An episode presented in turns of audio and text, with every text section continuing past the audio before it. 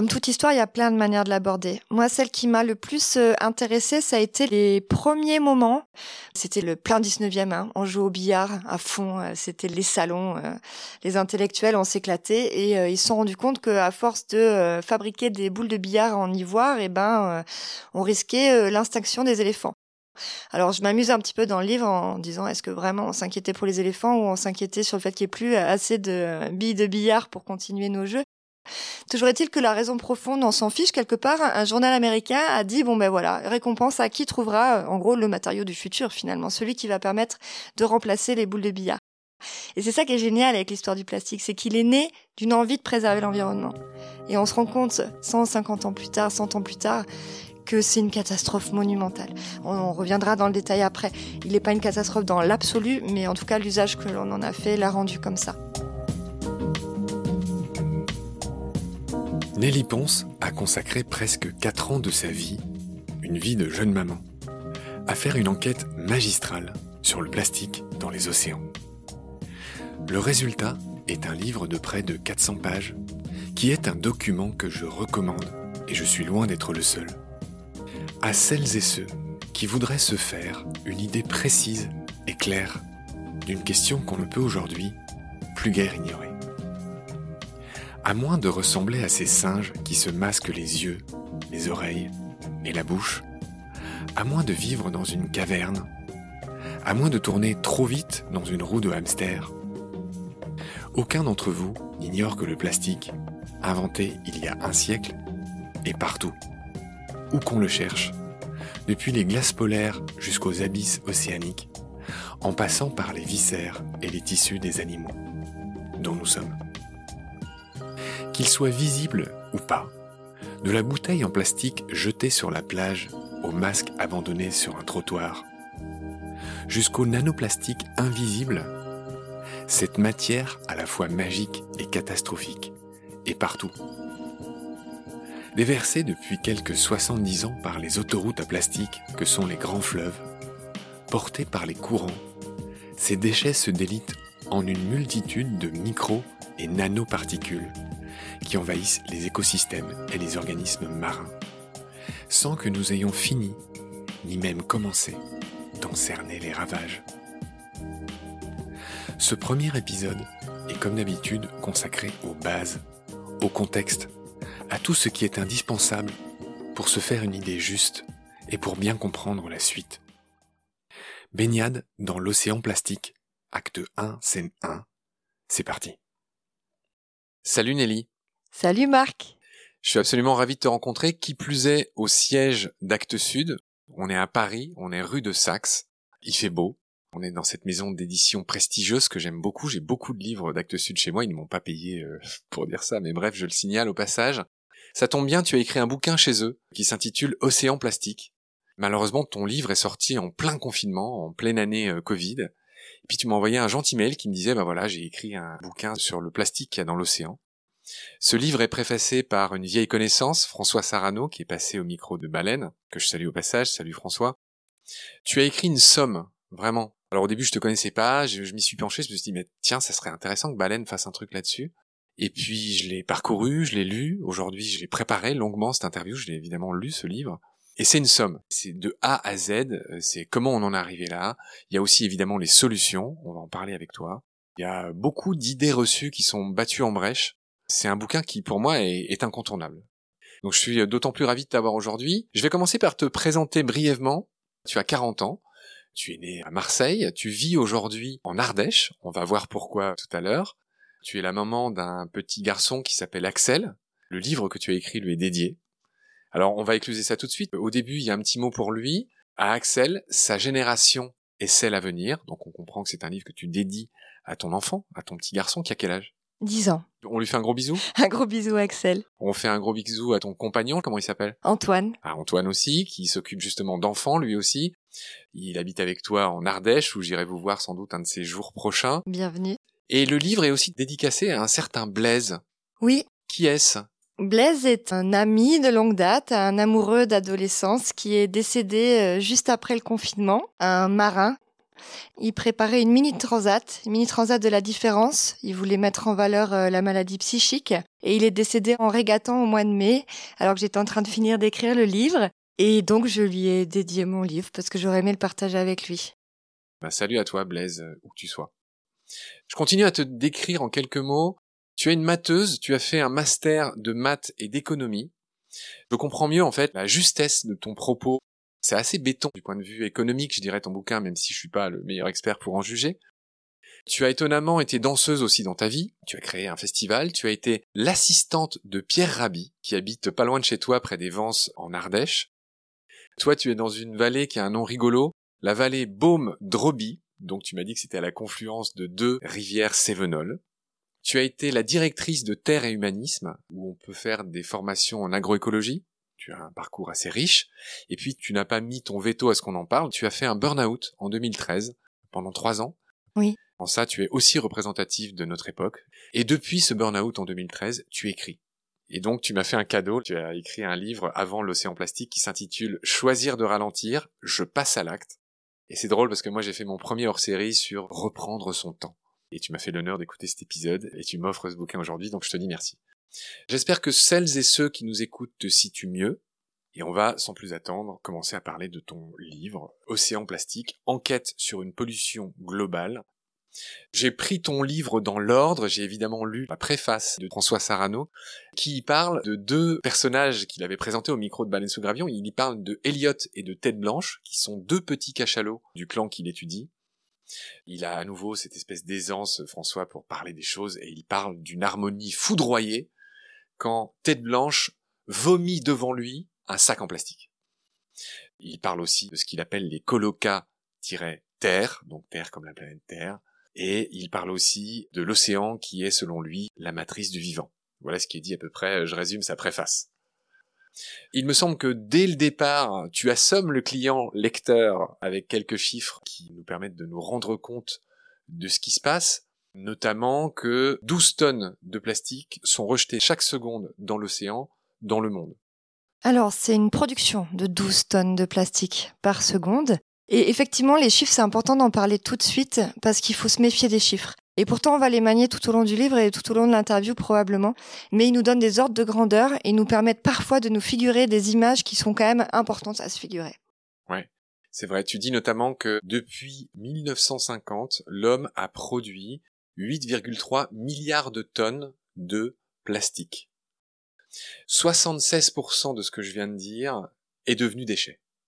Ces chiffres, effectivement, ne veulent rien dire s'ils ne sont pas comparés, et donc toi tu donnes quelques petits comparatifs rigolos, enfin rigolos, le fond est pas du tout rigolo, mais en 75 ans, c'est l'équivalent de 83 millions de Concorde, en masse on va dire, plus qu'en volume, de 47 millions de baleines bleues, petit clin d'œil à notre podcast Baleines sous gravillon, de 650 000 tours Eiffel. Tu dis aussi dès le départ que si rien n'est fait, en 2050, il y en aura trois fois plus. Le plastique, il y en a au sommet de l'Everest, il y en a au fond de la fosse des Mariannes à moins 11 000 mètres, c'est le point le plus profond des océans. Il y en a même de la glace de l'Antarctique, il y a très peu d'endroits sur Terre, tu me le confirmes, où on ne trouve pas de plastique. Peut-être ceux où on n'a pas encore cherché. La première partie de ton bouquin s'appelle Comprendre, et donc la première chose que tu fais, et c'est assez bienvenu, c'est que tu rappelles que l'océan est un enjeu vital. Je veux bien que tu me rappelles les principales raisons, les principaux chiffres à l'appui de ça. Pourquoi l'océan est un enjeu vital? L'océan est un enjeu vital à plein de raisons.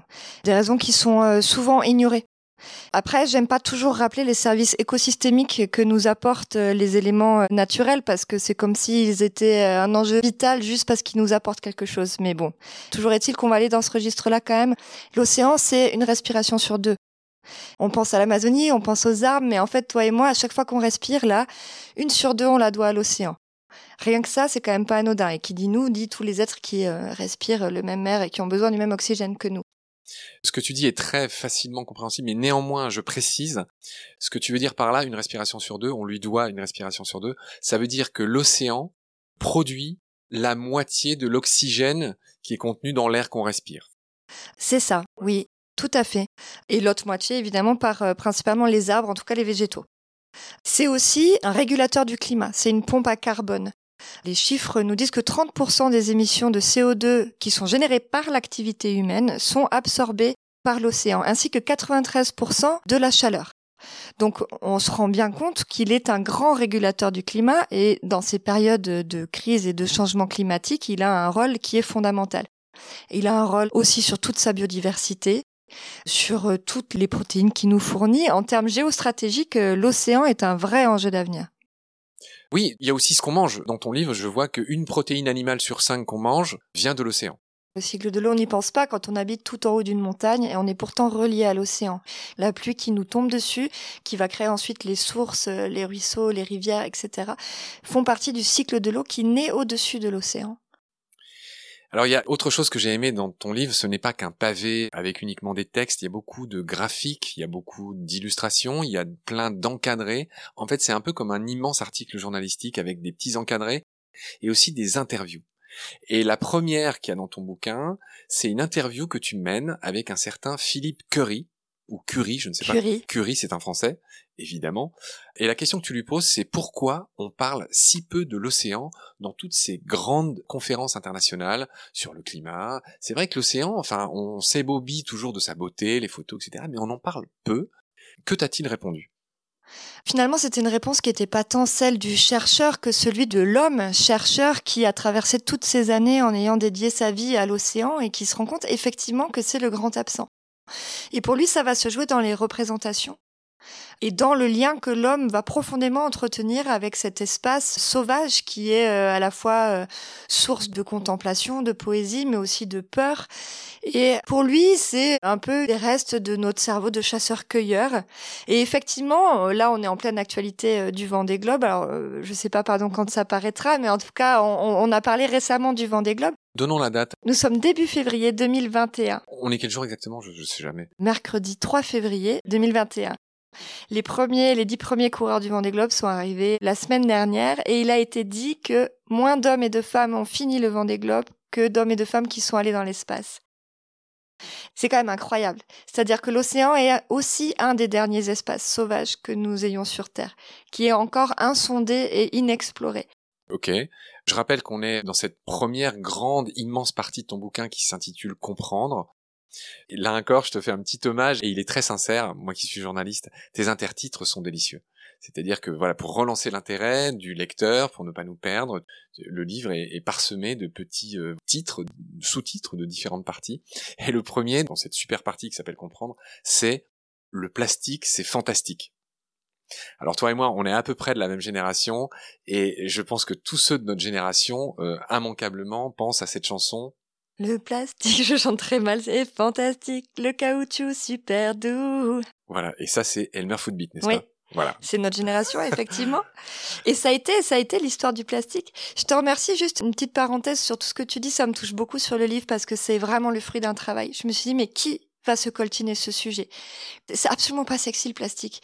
Toi-même, tu es nature, tu es biodiversité. Moi, je suis plutôt nature aussi. Euh, ma fibre, elle est environnementale. Mais avec ce sujet, c'est vraiment génial, c'est qu'on va parler de tout. Mais comment arriver à donner envie?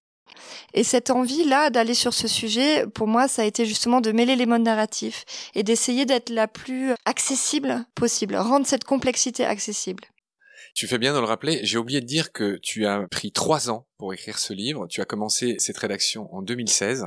Il est sorti, si je dis pas de bêtises, là. Fin octobre 2020, juste avant le confinement. Donc, tu parles du Covid dans ce bouquin, tu parles des masques. Donc c'est un bouquin très très très récent. Et euh, quand j'ai dit que c'était une somme, c'est aussi une somme de par le temps que tu y as consacré et de par les gens que tu as réussi à interviewer, qui sont tous, tu as interviewé tous les grands acteurs de ces questions-là. Voilà, effectivement, ça méritait d'être dit. Je reviens à, la partie comprendre, et je voudrais que tu me racontes cette expérience qu'a fait cette américaine qui s'appelle Susan Frankel, je ne sais pas si je prononce bien son nom, Frankel.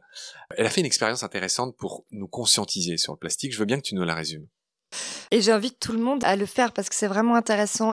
Et elle, elle s'est dit, bon, bah déjà, pour vraiment me rendre compte, parce que je vois qu'on a vraiment du plastique partout autour de nous, je vais essayer de me lever un matin et de ne pas toucher de plastique de la journée. Du tout. Et ce qui est assez rigolo dans son expérience, c'est que ça s'est très vite arrêté, parce qu'elle s'est rendue compte que ne serait-ce que pour euh, arrêter son réveil, euh, se brosser les dents, euh, ouvrir le frigo, elle était allée s'asseoir sur les toilettes, elle était complètement coincée. Du coup, elle s'est dit bon bah finalement, je vais noter tout ce qui est en plastique et tout ce qui ne l'est pas. Et le ratio est de quasiment de 1 pour 2. Et là, ça a été la claque. Ça a été vraiment la prise de conscience de mais le plastique est réellement partout. Faut imaginer que c'est un matériau qui a moins de 100 ans. Et aujourd'hui, c'est le troisième matériau le plus produit sur Terre après le ciment et l'acier. Parfaitement résumé, merci pour ça. Je veux bien que tu me résumes, ça serait très difficile et en soi ça pourrait faire l'objet d'un podcast en soi, mais l'histoire du plastique. Ben, comme toute histoire, il y a plein de manières de l'aborder. Moi, celle qui m'a le plus euh, intéressée, ça a été les premiers moments où on a commencé à produire des matières synthétiques qui n'ont pas fonctionné tout de suite. Et celle que l'on rencontre dans les livres d'histoire, c'est l'histoire de Hayat, ce jeune Américain c'était le plein 19e, hein. on jouait au billard à fond, euh, c'était les, salons, euh, les intellectuels, on s'éclatait et euh, ils se sont rendus compte qu'à force de fabriquer des boules de billard en ivoire, eh ben, on risquait l'extinction des éléphants. Alors je m'amuse un petit peu dans le livre en disant est-ce que vraiment on s'inquiétait pour les éléphants ou on s'inquiétait sur le fait qu'il n'y ait plus assez de billes de billard pour continuer nos jeux? Toujours est-il que la raison profonde, on s'en fiche quelque part. Un journal américain a dit bon ben voilà, récompense à qui trouvera en gros le matériau du futur finalement, celui qui va permettre de remplacer les boules de billard. Et c'est ça qui est génial avec l'histoire du plastique, c'est qu'il est né d'une envie de préserver l'environnement. Et on se rend compte 150 ans plus tard, 100 ans plus tard, que c'est une catastrophe monumentale. On, reviendra dans le détail après. Il n'est pas une catastrophe dans l'absolu, mais en tout cas l'usage que l'on en a fait l'a rendu comme ça.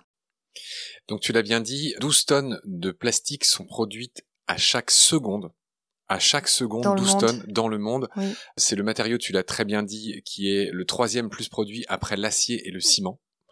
C'est pas rien. La production de plastique a doublé ces 13 dernières années. C'est aussi un chiffre que tu donnes, hein. c'est-à-dire que malgré la conscientisation que c'est en gros la merde partout, qu'il y en a partout, et que on commence seulement à découvrir tous les méfaits du plastique, ne serait-ce que sur la santé humaine, je parle même pas de l'environnement, tu dis dans ton livre, l'industrie de la plasturgie a de très beaux jours devant elle. Donc c'est la Chine qui produit un quart du plastique mondial. L'Europe est pas mal placée. L'Europe produit 20%, un cinquième du plastique mondial. Et tu dis aussi, je fais les grands chiffres, la moitié de cette production sert à l'alimentation. Les emballages, et quand on inclut avec ça la vaisselle jetable et toutes les petites trucs genre coton-tige, on arrive à 50% du plastique produit qui sert à ces usages-là. C'est ça, c'est-à-dire que on regarde la, la, quantité, la moitié va alimenter nos poubelles dans les minutes ou les heures qui suivent l'achat. Là, déjà, on commence à toucher du doigt l'absurdité de la situation dans laquelle on s'est mise. C'est 40% de la demande européenne, l'emballage, 36% à peu près au niveau mondial. Et comme tu disais, si on rajoute l'usage unique, on est à 50%. Dans un rapport du Sénat, Assemblée nationale, qui est paru euh, en décembre 2020, ils disent que 81% des objets et produits en plastique que nous utilisons part à la poubelle en moins d'un an. Ok. voilà. Il y a quelqu'un que je voudrais citer, c'est encore une navigatrice. Selon Hélène MacArthur, et cette phrase est célèbre, elle a été reprise euh, dans les rapports de l'ONU, il y aura bientôt plus de plastique que de poissons dans les océans. Est-ce que scientifiquement cette phrase a un fondement? Alors c'est une euh, phrase qui agace beaucoup de scientifiques parce que les grandes généralités comme ça euh, sont euh, difficiles à rendre vraiment accessibles sur un plan chiffré. Donc c'est vraiment une image, mais si elle a été reprise par l'ONU, c'est quand même pas pour rien. Je peux vous en donner une autre. Par exemple, on estime qu'il y aura à peu près 5000 milliards de microplastiques, de particules de plastique euh, qui flotteraient dans l'océan. On est au-delà du nombre d'étoiles dans notre galaxie. Donc c'est une image qui n'est pas si loin de la réalité. Tout dépend évidemment de la taille du plastique considéré, etc. Après, on peut chipoter dans les détails, mais ce qu'elle raconte est important. Ok, il y a un concept clé euh, que je voudrais aborder avec toi, c'est cette notion d'anthropocène. Oui. Déjà, tu vas nous expliquer ce que c'est. Et je commencerai par dire que l'homme est en train de finir une époque géologique qui s'appelait l'Holocène. C'est l'époque géologique dans laquelle nous sommes. Elle a démarré il y a 10 000 ans à la fin de ce qu'on a appelé les grandes glaciations. Elle est importante pour tout le monde, pour les zoologistes, pour l'histoire de la vie, pour mille choses. Donc nous serions à la fin de l'Holocène et au début de l'Anthropocène. Je veux bien que tu nous expliques ce que c'est. Je signale que tu en as beaucoup parlé dans ces mini-interviews dans ton livre avec Yann Zalaziewicz. Oui. Je l'ai bien prononcé. voilà. Donc, définis-moi d'abord l'Anthropocène et ensuite parle-moi de ses caractéristiques. Bah, L'Anthropocène, c'est exactement ce que tu viens de dire. C'est à l'étude hein, en ce moment, ce n'est pas encore acté, mais en tout cas, c'est le changement d'ère géologique. Sauf que la différence avec toutes celles que l'on a connues auparavant, c'est qu'elle est issue de l'activité humaine. Pour la première fois dans son histoire, la Terre aura une variation dans son histoire géologique qui va être la suite et les conséquences des activités d'une de ces espèces, Anthropocène. Tu aimes bien, toi, la, sémantique, il me semble. Et donc Jan Zalasiewicz, comme tu disais, est un chercheur anglais d'origine polonaise et il pilote le groupe de travail de 250 chercheurs au niveau international qui planchent sur cette question. Et pourquoi je suis allée le chercher déjà? Parce que j'ai un besoin insatiable de comprendre et que le plastique c'est un sujet nature et c'est un sujet société, c'est un sujet civilisation. Et il m'a raconté que lui, il plaide pour que le plastique soit le marqueur de l'Anthropocène, parce qu'ils n'étaient pas d'accord. Maintenant, ils sont à peu près tous d'accord qu'effectivement l'Anthropocène existe. En revanche, c'est OK, quand est-ce que ça aurait démarré cette histoire? Et quel serait le marqueur? Alors il y a plein de possibles, et lui il plaide pour que ce soit le plastique, parce qu'il nous raconte que dans les carottages du futur, on retrouvera du plastique, et qu'il a commencé au même moment de la grande accélération de nos, nos activités problématiques. Avec lui, tu parles même, tu lui poses la question, comment se comporte le plastique géologiquement? Tu parlais des carottages du futur. Donc, est-ce qu'il a, est-ce qu'il aura même un impact sur, je ne sais pas, la, la géologie? On le retrouvera dans les sédiments, on le retrouve déjà et on le retrouvera dans les sédiments, ça c'est sûr. En revanche, euh, évidemment, on n'a pas le recul hein, pour savoir ce qui va se passer. Ce qu'on sait aujourd'hui, c'est que quand il traverse la zone d'activité biologique et chimique la plus intense qu'il y a sur Terre, il est déjà extrêmement problématique à cet endroit-là. Alors, est-ce qu'il deviendra le fossile du futur? C'est possible. Hein. Peut-être que dans quelques millions d'années, il ne posera plus de problème. Notre problème, il est ici et maintenant, il est aujourd'hui. Il y aurait mille autres choses à dire et j'invite tous les auditoristes à se pencher sur ton livre, à l'acheter et tout simplement à le lire. Donc on va clore ce premier épisode et j'aurai le plaisir de te retrouver pour la suite. Et donc je te dis à très vite, prends soin de toi. Merci, à bientôt Marc.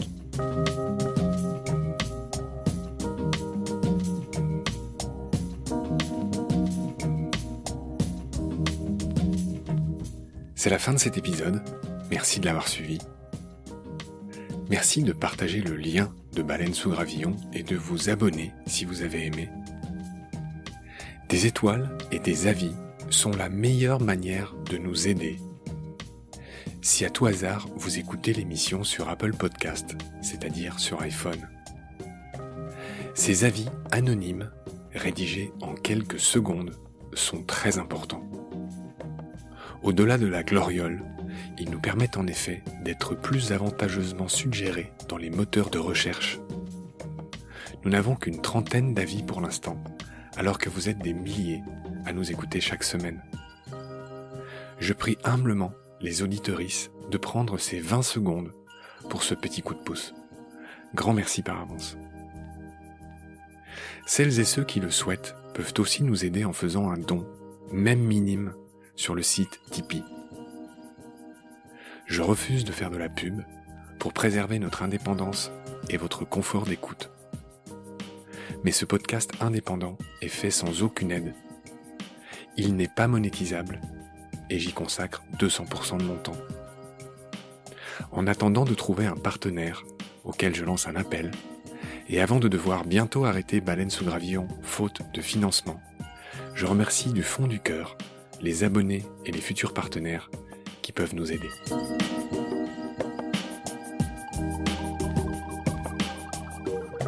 Vos critiques, conseils et suggestions sont toujours les bienvenus sur la page Facebook de Baleine sous Gravillon. Je remercie aussi tous les photographes animaliers qui viennent chaque semaine en toute simplicité, en toute générosité, partager leurs sublimes photos sur la page de Baleine sous Gravillon. Je remercie enfin mes équipiers pour leur aide précieuse. Sans oublier Félix Labande, l'auteur sud-africain de la chanson du générique.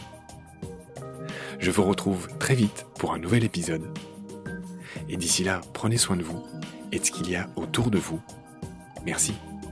À bientôt.